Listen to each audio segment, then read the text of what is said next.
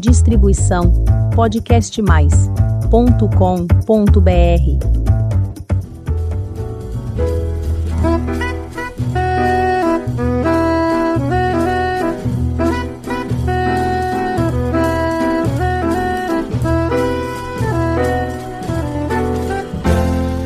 Olá, eu sou a Elizabeth Junqueira do canal Avosidade.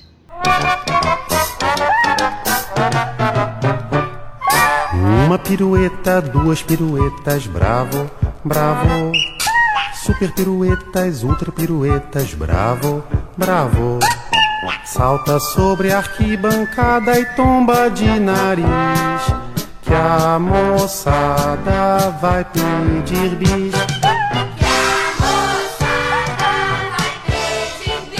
Hoje a nossa conversa é com a Lívia Piccolo.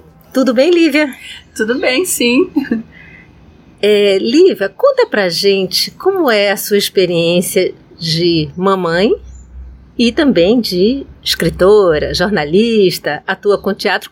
Conta um pouquinho pra gente sobre você. É, tá bom, vamos lá então. Primeiro, é um prazer estar aqui, poder compartilhar um pouco da minha jornada, do meu trabalho, das minhas ideias. Então, obrigada pelo convite, Elizabeth. é, bom, como que é a minha maternidade? Eu acho que uma palavra que define é agitação, talvez, porque eu sou mãe, mas também faço muitas outras coisas, né? Trabalho em diferentes projetos. Então, ficar virando a chavinha de um projeto pro outro, pro momento de botar o filho para dormir, ir no supermercado e fazer a reunião da escola, é um constante ir e vir, assim, de responsabilidades, de pensamentos, de aflições também, que fazem com que a minha rotina seja bem é, agitada. O que, por um lado, eu acho que é bom. Porque eu não tenho aquele dia a dia. É, por um lado, essa minha rotina agitada, eu, eu gosto dela, porque ela não é aquele tipo de cotidiano sempre igual, né? Eu entro no trabalho às 8 horas da manhã, saio às 17. Cada dia é um pouco um dia, claro, né? Eu tenho rituais que eu, que eu repito, né, diariamente, mas é, esse meu lado comunicadora, é, jornalista, trabalho com cinema, com teatro, é, faz com que meu dia a dia de trabalho varie muito, o que injeta novidade, né, para mim. Enriquece sua relação com seu filho também, não é? Com certeza, enriquece a minha relação com ele. Ele me vê trabalhando, porque eu trabalho principalmente em casa, faço home office, então ele me vê trabalhando. Eu acho que eu já consegui estabelecer com ele é, essa relação de agora a mamãe tá trabalhando, não vou poder brincar com você. Claro, às vezes ele interrompe, pede a minha atenção, demanda mais do que eu posso dar no momento. Mas eu acho que ele agora com sete anos, a gente conseguiu estabelecer bem essa relação. Ele entende quando eu tô trabalhando e não posso dar atenção para ele. E acho que outra palavra além de agitação é uma maternidade sempre em aprendizagem, porque eu acho que hoje a gente estava conversando, né, antes do podcast começar, da diferença entre a maternidade hoje e das gerações anteriores. Eu acho que hoje as mães elas estão expostas a um volume de informação muito grande, né? Qualquer dúvida que a gente tem sobre como criar filhos, seja uma febre que apareceu, seja uma dúvida em relação ao a, uma briga na escola, a gente vai na internet, joga lá no Google e aparecem milhares de conteúdos, matérias, reportagens. Isso por um lado é bom, por outro cria ansiedade, né? Esse volume de informação será que eu tô fazendo certo? Tô fazendo errado? O que eu deveria fazer de diferente? Sou uma boa mãe? Não sou? Então acho que tem esse, é um pouco essa aflição, assim, essa pressão por querer fazer certo, porque supostamente é, tá divulgado aí o que é certo de se fazer. Mas tudo isso é muito questionável, né? Porque as realidades são muito diferentes. Então, o que serve para uma família não necessariamente serve para outra. E claro, a gente tem os estudos sobre parentalidade, os estudos dos psicólogos, dos é, pedagogos, que dizem o que é bom para uma criança, principalmente na primeira infância, né? Ela precisa de segurança, ela precisa de um lar estável, ela precisa de amor, precisa de presença. Mas às vezes eu acho que tem muita regra também, sabe? Isso acaba gerando culpa e um pouco essa aflição. Você não acha muito difícil, eu diria talvez quase impossível para uma mãe de uma geração anterior é, seguir essas regras todas? Esse script é possível? É totalmente impossível. É totalmente impossível. Porque é, não tem como, a conta não fecha, sabe? É como que eu vou ser uma boa profissional, ao mesmo tempo ser uma boa mãe, tendo que cumprir tantos requisitos, né? A alimentação assim, assim, assado, o, o, os passeios assim, assim, assado, o, é, a escola que tem que ser de tal maneira e não de outro. É, e tem que pensar nas, nas atividades extracurriculares, e a internet, e o controle das telas, e a violência, e o TikTok, e sempre tem uma nova ameaça para as crianças. Então, assim, né, tô exagerando um pouco, mas é impossível cumprir esse script. É impossível. É. Não, sim, mas é, eu acho que você não exagerou, não. Tem uma, uma, uma algumas correntes que são. É, a, que assustam as mães, né? Com certeza, assustam demais. Eu acho que o, a, a tecnologia está se transformando de forma tão veloz é, que a gente não, não tem como, em sociedade, tempo de processar também tudo isso. E, e as mães. Ah, um outro, um outro ponto que eu acho interessante: as mães são muito foco de é, consumo, né? Você cria um medo na mãe de alguma coisa para logo em seguida vender um produto ou vender um serviço. Vende o medo para vender a segurança. Não é Exatamente, uhum. cria o problema para vender a segurança. Então é, é, difícil mesmo se situar e encontrar esse lugar de paz, sabe? Com, com a maternidade, com as escolhas. É um desafio. E do jeito que você foi criada, o que você acha que você poderia, é, vamos dizer, replicar para o seu filho e uhum. o que você poderia dizer que já não se aplica mais? Nós temos muito essa questão aqui no Avosidade, tanto trazido pelas, pelas mamães como pelas próprias avós. Nossa, essa pergunta é muito interessante. É, eu acho que a minha mãe, ela. A minha família foi um pouco fora da curva, assim. Eles, eles eram um pouco alternativos, assim, na época. Valorizavam muito uma alimentação natural. Eu não tive televisão em casa durante vários anos. Eles foram, assim, um pouco fora da curva. Eu acho que a, a o cuidado que a minha mãe teve com a alimentação é uma coisa que eu tento replicar mesmo com o meu filho, porque é algo que você pode levar a vida fora, né? Você ensina uma criança a comer bem, um jovem a comer bem, ele leva isso para a vida adulta e comer é algo que a gente faz várias vezes por dia durante a vida toda. Então, eu realmente, eu e meu companheiro, a gente faz um esforço para oferecer uma alimentação saudável em casa. Claro que tem dia que a janta é hot dog e é ma aquele macarrão mais simples, mas em geral, desde pequeno a gente incentiva bem ele a comer legumes, frutas, é, a variar os pratos em casa, é, ensiná-lo né, a ter um paladar diferente do que a gente chama de paladar infantil, né, que quer sempre mais os sabores doces, os sabores mais fáceis, evitar os industrializados. Então isso é algo que eu tive na minha casa e que eu, né, que eu herdo assim da minha mãe, do, do meu pai minhas avós também, né, sempre cozinharam, era muito gostoso ir na casa das avós para os almoços de final de semana, a gente, a gente, tenta replicar. Algo que eu acho que foi diferente, é que eu, que eu quero fazer diferente, é justamente essa relação com as telas, porque eu acho que, por um lado, foi muito bom minha mãe é, até ter sido assim um pouco radical, né? Não, minhas filhas não vão ver desenhos animados e esses programas infantis na década de 80, você tinha muito década de 80 e 90, essas apresentadoras infantis, né, a Xuxa, enfim, Sim. e outras do tipo, que hoje a gente percebe que não é, elas produziam um conteúdo que não é exatamente adequado para a infância, né? Tinha uma certa hipersexualização, um incentivo ao consumo. Então minha mãe foi muito legal ela ter me protegido de tudo isso, de certa maneira.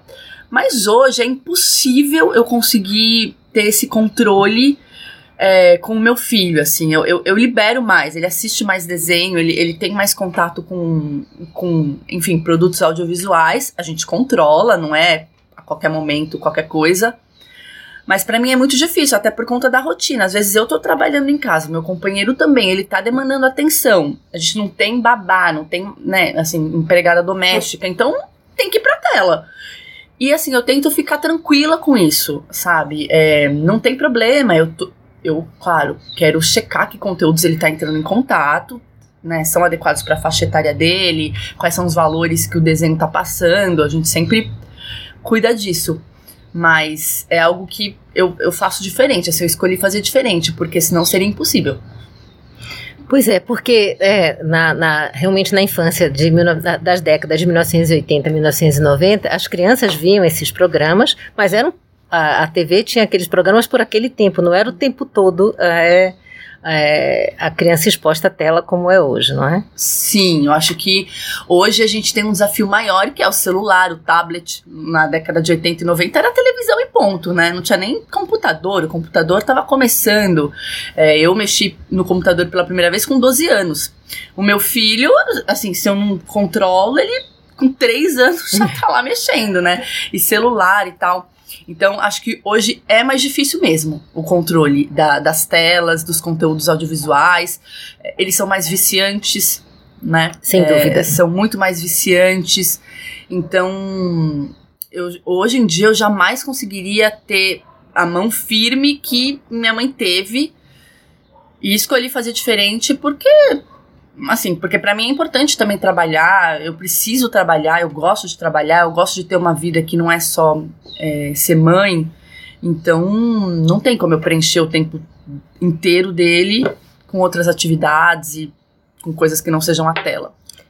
Uma outra coisa que nós é, observamos, o que eu queria muito sua opinião, eu já presenciei por diversas vezes é, os pais, é, é, vamos dizer, em praças ou em ocasiões de família, com, com crianças de diferentes famílias.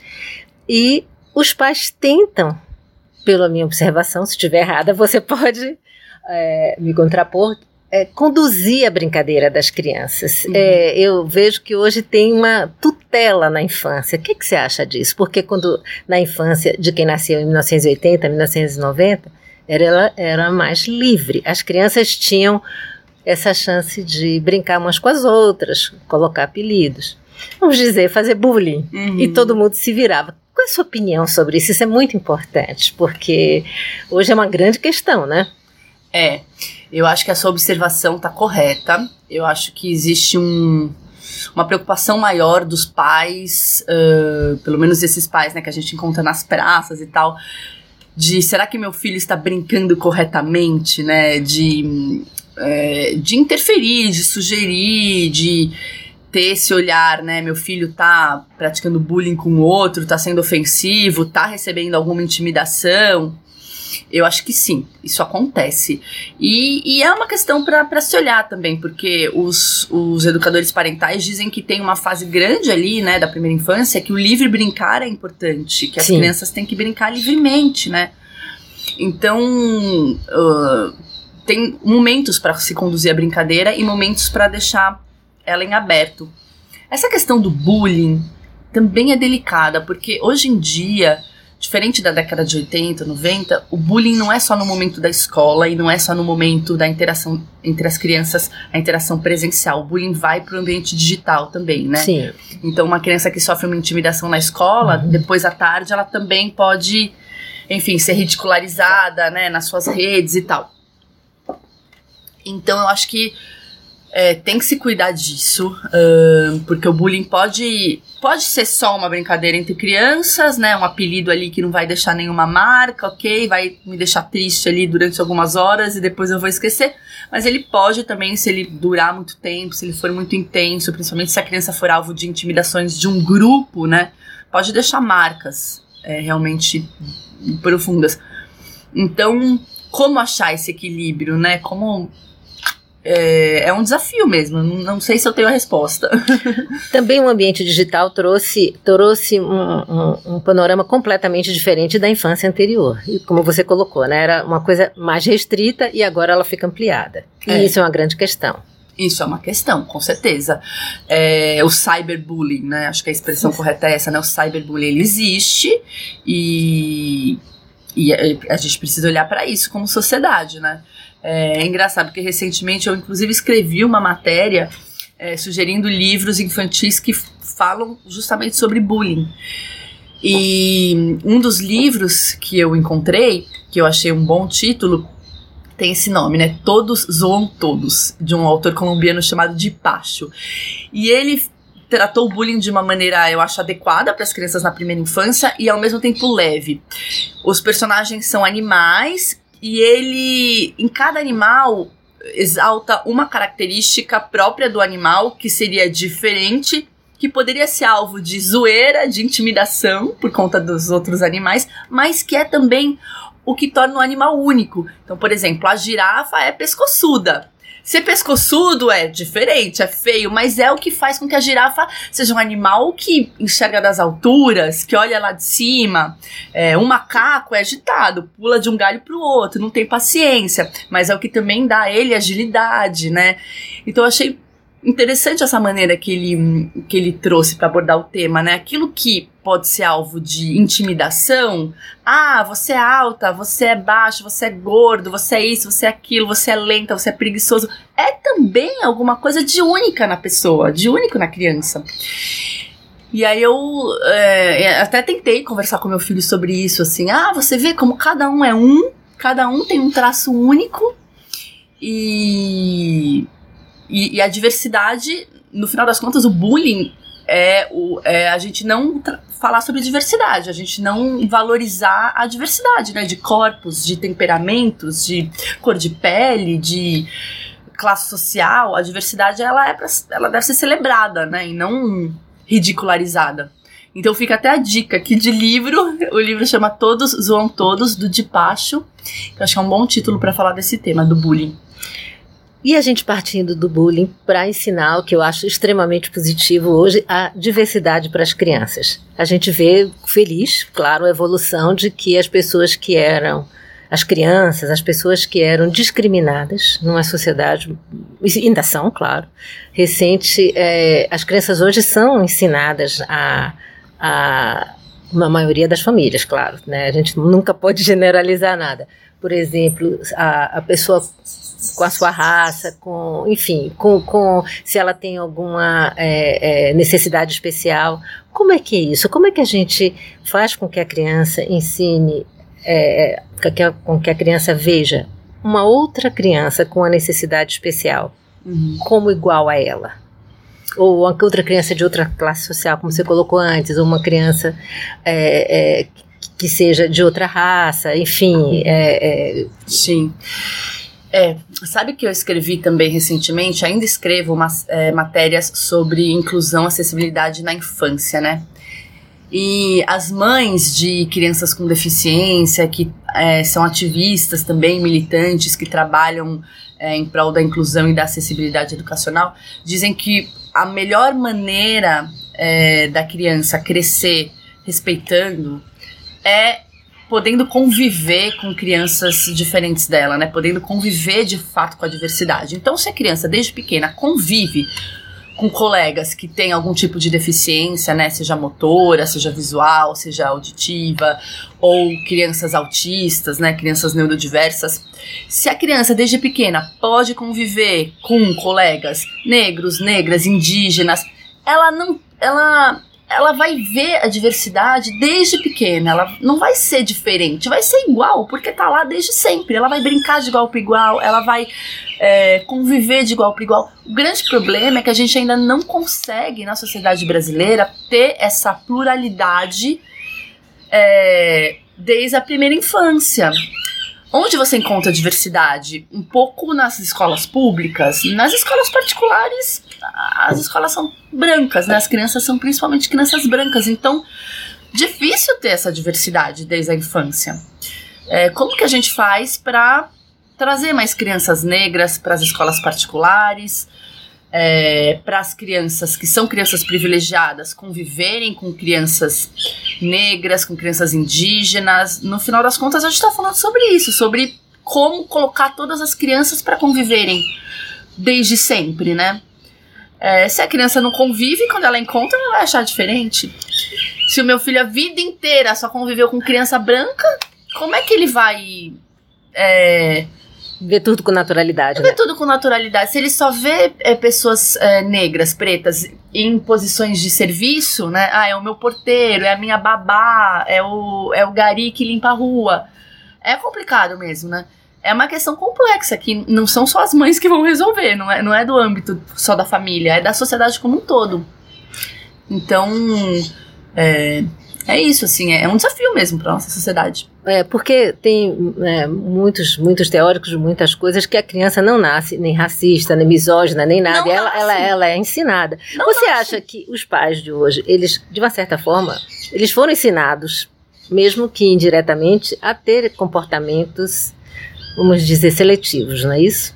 Certamente, certamente. Mesmo quem acha que não é preconceituoso, de vez em quando, é, sem intenção, acaba sendo. Porque é isso, nós somos ensinados é, pelas próprias estruturas da nossa sociedade, né? A a ver o, é, enfim, a, a praticar é, preconceito, racismo, é, capacitismo, que é o preconceito com as pessoas com deficiência, né? Então, às vezes a gente até tá bem intencionado, a gente quer respeitar, a gente quer conviver, mas a gente nem sabe muito como, né?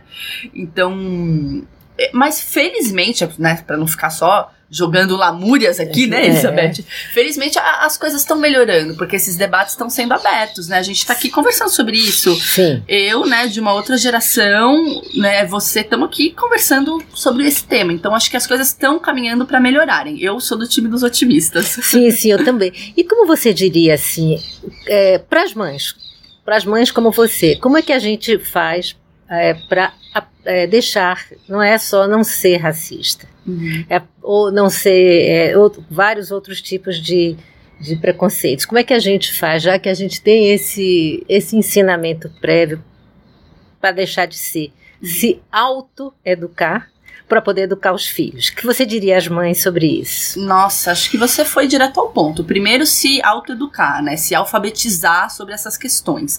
O que é de fato o racismo, o que é de fato o capacitismo, o que é a homofobia, né? Eu tenho interesse em ser uma pessoa melhor, né? Então eu preciso me educar, preciso entender, preciso escutar pessoas que falam sobre esses temas, preciso me abrir para me questionar, né, é, perder preconceitos, não achar que eu tenho sempre a razão.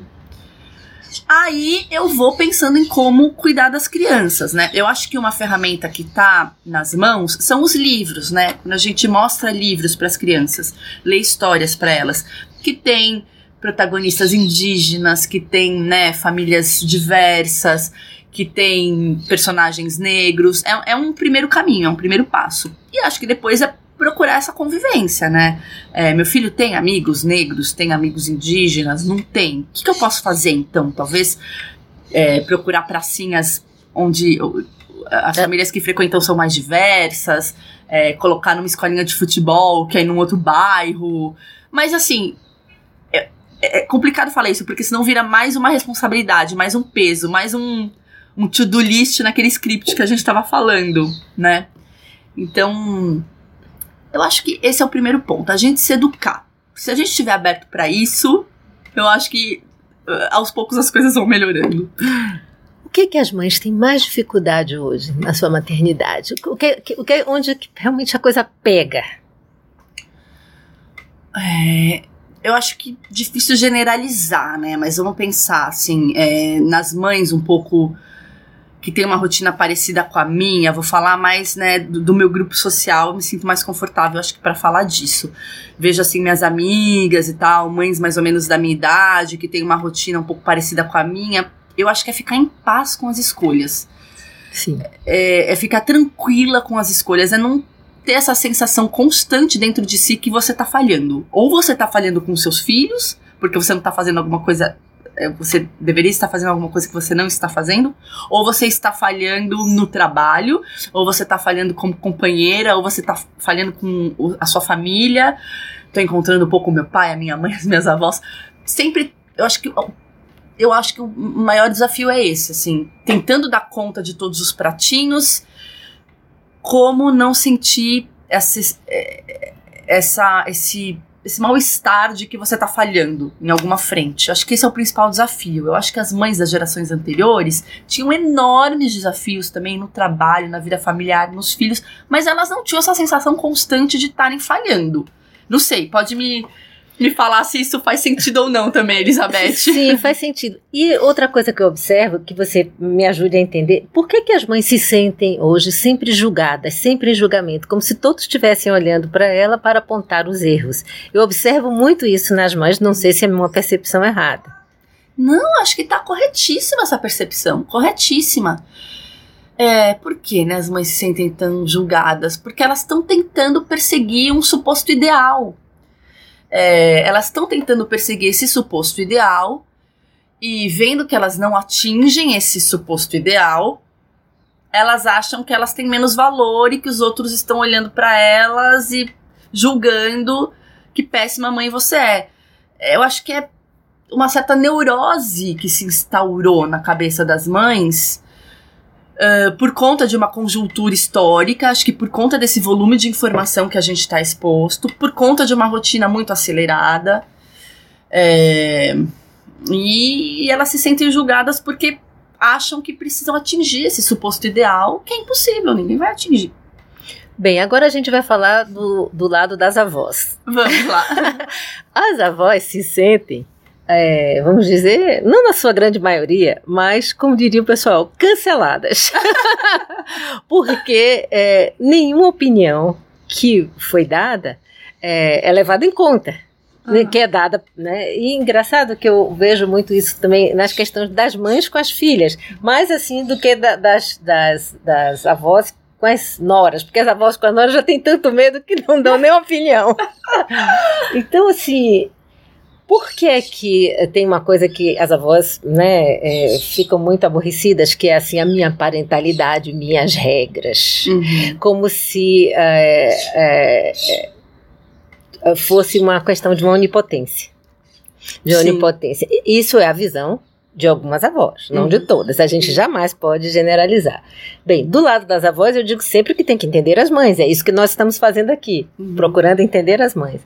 Mas como é que você sente isso em relação à relação do seu filho com os avós? Você, você também tem essa preocupação de as suas regras acima de tudo ou tem negociação?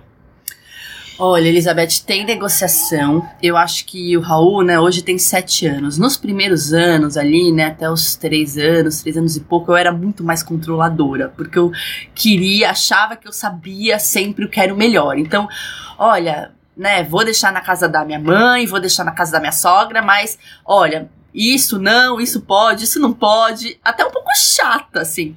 Depois eu fui entendendo que esse lugar não era nem um pouco interessante, assim, para ninguém, nem para mim, nem para as avós, nem para o Raul, porque assim, eu tenho que confiar que ele tá com, né, com as avós, que as avós o amam, que as avós, é, e acho que amor é o principal, né, que as avós têm muito carinho, têm muito cuidado, e assim, eles estão. O meu filho está na casa das avós. São as regras das avós. É claro que eu posso conversar, eu posso. Sim, né? e, e, ninguém pode, por exemplo, é, eu também acho, dar doce antes de dois anos. Já, te, eu já dei matéria, já fiz, já tem pesquisa, e isso tem uma razão científica. Então, a gente falando de alimentação é sempre o pomo da discórdia porque é, eu já né, demos matéria sobre isso e doce não pode até dois anos teve uma evolução.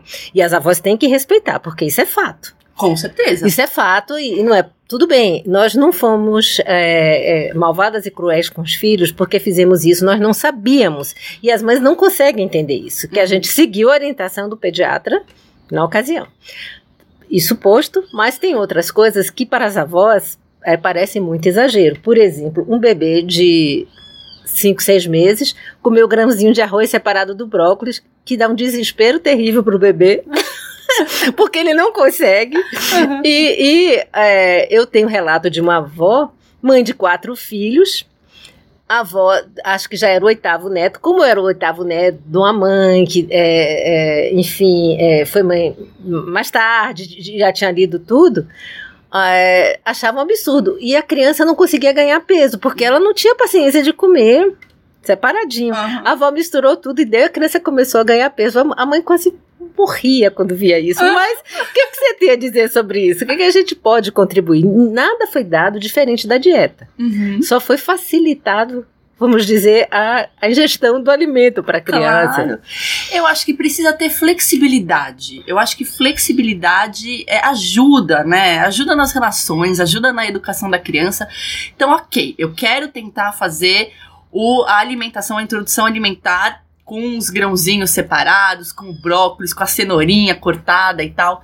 Se a criança não está aceitando, se ela está tendo muita dificuldade, se está sendo um estresse para a mãe, para a criança, para a avó, então vamos flexibilizar, vamos colocar um pouco de papinha, depois tenta, né, de novo o brócolis, vamos flexibilizando as regras, vamos entendendo aqui um ponto de encontro, um lugar em que pode ser legal para todo mundo. Então, é, eu só tenho um filho, né? Mas dizem que o segundo filho é, vai tudo vai mais fácil, né? Porque a mãe já passou pela experiência e, e entende que não dá para ser, é, não dá para seguir todas as regras, né? Não dá para ser do jeito supostamente ideal e, e ela fica mais tranquila com isso, com flexibilizar, né? As regras. Eu acho que é, a, a, a, minha mãe e a minha sogra respeitaram a regra do, do açúcar, não deram. É, algo que eu sempre pedi também foi, assim, não, não dar muito desenho, tela perto da hora de dormir, né? Sim. Quando ele começou a dormir na casa das avós, porque agita, porque... Sim, isso é fato. Piora o sono, e eu valorizo muito que ele durma cedo também. Então, é, algumas regras, elas sempre é, escutaram, perceberam o sentido, o porquê do pedido e respeitaram. Agora, outras coisas eu fui soltando também, sabe? Mais velho, quer dar bolo depois do almoço, dá, entendeu? Quer é, dormir um pouquinho mais tarde no final de semana, tudo bem. Então a gente vai também entendendo que, pô, é pra ser legal pra avó também, né? E é o vínculo da criança com a avó. Eu não tenho que ficar mediando o tempo todo isso. Eu acho que, poxa, eu tenho uma lembrança tão gostosa das minhas avós, assim, de conviver com elas. É, e acho que isso foi porque elas tinham liberdade de ser quem elas eram também. Imagina se minha mãe estivesse controlando o tempo todo. A gente ia perder a espontaneidade no vínculo, a gente ia perder. Não sei, posso estar idealizando, mas. Não, não, é uma questão do que a gente falava aqui né, é, durante a nossa conversa. É a mãe querer ter o controle de tudo, não é, é isso? Exato. Eu acho que a mãe precisa, precisa relaxar, assim, né? É... é uma questão que você colocou muito bem, é, que eu queria que você enfatizasse, é o seguinte: por que, que essa mãe não conversa uhum. com essa avó e tenta explicar, por exemplo, a questão do açúcar e outras questões e tal? Certamente essa avó tem o amor e o cuidado pelo neto para compreender. Sim. Né? Talvez o jeito que, que as coisas sejam colocadas sejam talvez não tão bem colocadas, não é isso? É, eu acho que a gente tem que sempre procurar conversar, dialogar. Nem sempre é fácil, né? Não são conversas que são sempre fáceis. Não são agradáveis. Essas conversas, né? Nem sempre são agradáveis e fáceis. E quando a gente tá falando especificamente de comida, comida tem a ver com afeto, tem a ver com memória afetiva. Então, como falar para uma avó que, com o maior carinho do mundo, preparou um bolo com açúcar refinado, que eu não quero que ela dê esse bolo pro meu filho, sendo que o bolo, né, significa de alguma forma um carinho, o cuidado. E lá na frente vai ser uma memória, né, pra criança. A minha avó fazia um bolinho de fubá, fazia um bolinho de cenoura com cobertura de chocolate. São conversas difíceis, assim. Eu acho que tem que ter abertura dos dois lados, né? A mãe tem que ter abertura para escutar a avó, a avó tem que ter abertura para escutar a mãe. É, tem que entender que de fato são gerações diferentes, com valores diferentes. Por exemplo, vou te, eu vou te dar um exemplo. A minha família, mais por parte do meu companheiro, tem uma mania de fazer piadas que hoje não são mais piadas aceitas. Piadas de mulher, piadas de sei lá o quê. E eu não gosto, entendeu? Eu não, e eu tive que conversar, eu falei, olha, não é legal contar esse tipo de piada, né, pra criança e tal. É uma piada que hoje é muito politicamente incorreta. Explique, tentei explicar. É claro que é delicado, é claro que fica um climão, entendeu? Mas tô aliviada de ter falado e acho também que da outra parte é, pararam para pensar. Pô, de fato, por que, que eu vou fazer uma piada machista sobre mulher pra um menino, entendeu? De seis anos, que o mundo é outro, a gente tem coisas que a gente não aceita mais. Então, são conversas difíceis, não são conversas confortáveis, mas eu acho que tendo abertura, tendo respeito e pensando no bem-estar da criança, né? Para mais, né, a gente tem que avançar desse sair desse lugar eu tenho razão, o meu jeito, o seu jeito. Não, o que, que é o melhor para a criança? Esse é o ponto. Né? O que esse é o melhor para a é, criança? Esse pra é o ponto criança, de todos os educadores, inclusive todo o pessoal da área de direito de infância. O que é melhor para a criança? O que é melhor para a criança? Ah, eu vou ficar doído que eu não vou poder fazer a piada que eu gosto? Vou ficar doída de não dar o bolo? Ah, posso ficar doído, mas é melhor para a criança que ela não, não esteja exposta a esse tipo de piada, né? Então, eu acho que com conversa as coisas tendem a, a, a se resolverem, né? A gente tem acompanhado aqui no, no, no, nosso portal, no projeto, vários relatos de netos adultos sobre seus avós. Uhum. E alguns deles bastante tocantes, que eles tiveram nos avós apoio já na adolescência e na fase adulta para escolhas que os pais não permitiram. Olha! Então, isso vai desde a orientação sexual à uhum. escolha da profissão. Olha! Então, esse vínculo é, tem se mostrado, é, por meio de pesquisas, por meio de depoimentos, uma coisa muito grande. Será que os pais hoje não poderiam pensar que ter essa rede, esse reforço, já que os avós hoje vão conviver muito mais uhum. com os netos, é, do que conviviam antigamente pela própria mudança é, de cenário etário da humanidade, né? Uhum. Será que isso não seria um, uma boa ajuda para os pais? Nossa, com certeza. Com certeza. Eu sou muito grata, assim, à ajuda que a minha mãe e a minha sogra me dão. Grata mesmo, assim. Se a minha, a minha sogra hoje mora em Atibaia, mora em outra cidade. É, então o, o, o, encontro é mais esporádico. Mas a minha mãe, ela me ajuda semanalmente, assim, sabe? Tem uma vez por semana que o Raul vai pra casa dela, almoça com ela, passa a tarde lá. Eu sou tão grata ao apoio que ela me dá. É, e, e assim, eu sou grata não só porque ela me dá um apoio de tempo, né, me liberando um tempo que eu posso me dedicar ao trabalho, ao, aos meus projetos de forma mais concentrada, mas também eu sou grata a Aí, a tudo isso que você tá trazendo, né? A, a todo o apoio que ela dá para ele, todo o carinho, todo esse reforço, né? De seja quem você é, né? Se expresse, brinque do jeito que você gosta de brincar. É, isso é inestimável. E eu me lembro de uma vez ter lido também uma matéria de uma educadora parental que eu gosto de acompanhar. É, ela chama Lua Barros. Ela dizia algo mais ou menos assim, não exatamente com essas palavras, mas essa era a ideia principal é, quanto mais vínculos de amor e respeito e apoio a, a criança tiver com pessoas diferentes, Sim. melhor será para ela. Então, eu não quero que o meu filho ame só a mim e tenha o vínculo só comigo. Eu quero que ele tenha vínculo comigo, com o pai, com a tia, com a avó, com o avô, com o primo, com os amigos da escola, com a professora. Com o tio chato. Pra ele aprender até a tratar disso quando ele ficar adulto, quando tiver alguma pessoa que não seja, né? É, Exatamente. Com, com, é, tem muitos estudos nessa direção que a a família ampliada, uhum. né? Não tem a história de que para criar uma criança precisa de uma aldeia. Exatamente. Então, é, é, mas a família ampliada ela é importantíssima na, na educação da criança, né? Com certeza, com certeza. Então, ah, tem coisas que um tio lá faz que claro. me incomodam? Tem, mas... É... Não, tudo, tudo dentro do do, res, do respeito, né? É. Mas eu acho que, enfim, a convivência é importantíssima. Então, é, é, conviver é difícil, né, Elizabeth? No final das contas, a gente está falando sobre um, um, dos grandes desafios da jornada de ser humano, eu acho, é. que é conviver com o diferente, que é, né, tem aquela, aquela frase famosa do filósofo Jean-Paul Sartre, ah, o inferno são os outros. Sim, às vezes os outros são inferno, mas o paraíso também são os outros, né? Os outros, a alteridade é o que dá sentido à nossa vida, né? É a convivência, é a troca. É, eu quero pro meu filho relações, né? Diversas, saudáveis, vivas, autênticas. Então é por aí. Já tô agora é, filosofando. Lívia, o que você diria aos pais, às mamães e aos papais, sobre essa sua jornada maravilhosa é, de criar um filho?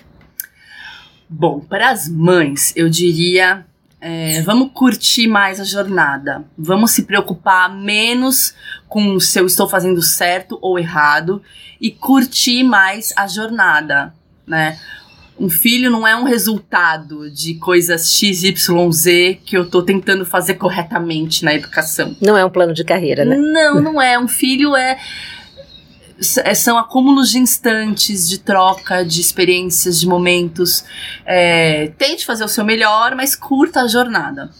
Pros pais, eu vou dizer participem, participem. Pai não dá ajuda, pai participa. Pai pode fazer tudo o que a mãe faz. Fora parir e amamentar no peito, o pai pode fazer todas as outras coisas. Pode trocar fralda, pode dar banho, pode levar na escola, pode comprar o remédio. Então, pais participem. E para as avós e para os avós, né, vovós e vovôs, é, acho que nesses momentos de atrito, né, é, tentem entender que é outro momento histórico, que são outras pressões, são outros valores, são outras preocupações. É, estejam abertos, né, para escutar. Também é, saibam que o amor que vocês têm pelas crianças é maravilhoso e é algo que elas vão levar para a vida toda. Amor de vó, amor de vô, né? Pode ser a coisa mais linda. Claro, acho que nem toda avó também quer ocupar esse lugar da avó claro. hiper amorosa, né? Acho que também tem diferenças aí, né? Sim. Tem mulheres mais velhas que não querem, né, ficar com os filhos, com os netos, sentem que já fizeram a sua parte e querem curtir de outra maneira, querem passear, querem ficar com as amigas, querem ainda estão trabalhando também. Então acho que igual mãe, ser mãe não é a mesma coisa sempre, ser avó acho que também tem diferenças, né, entre as avós. Mas e também um obrigada, assim, acho que é um obrigada para minha mãe, para minha sogra, um obrigada por estarem aí me ajudando também, me apoiando. Muito obrigada a você pela sua conversa. Obrigada uma, você, uma, uma, uma, delícia que eu acho que vai ajudar bastante todo mundo, todo mundo que faz parte desse laço de família e de amor maravilhoso. Obrigada. E para você que está nos ouvindo pela primeira vez, visite o canal Avosidade e conheça outros episódios. Tem muita história bonita para você conhecer, aprender e se emocionar. Toda semana tem um episódio novo, quinta-feira, às 16 horas. Muito obrigada pela companhia e até o próximo episódio.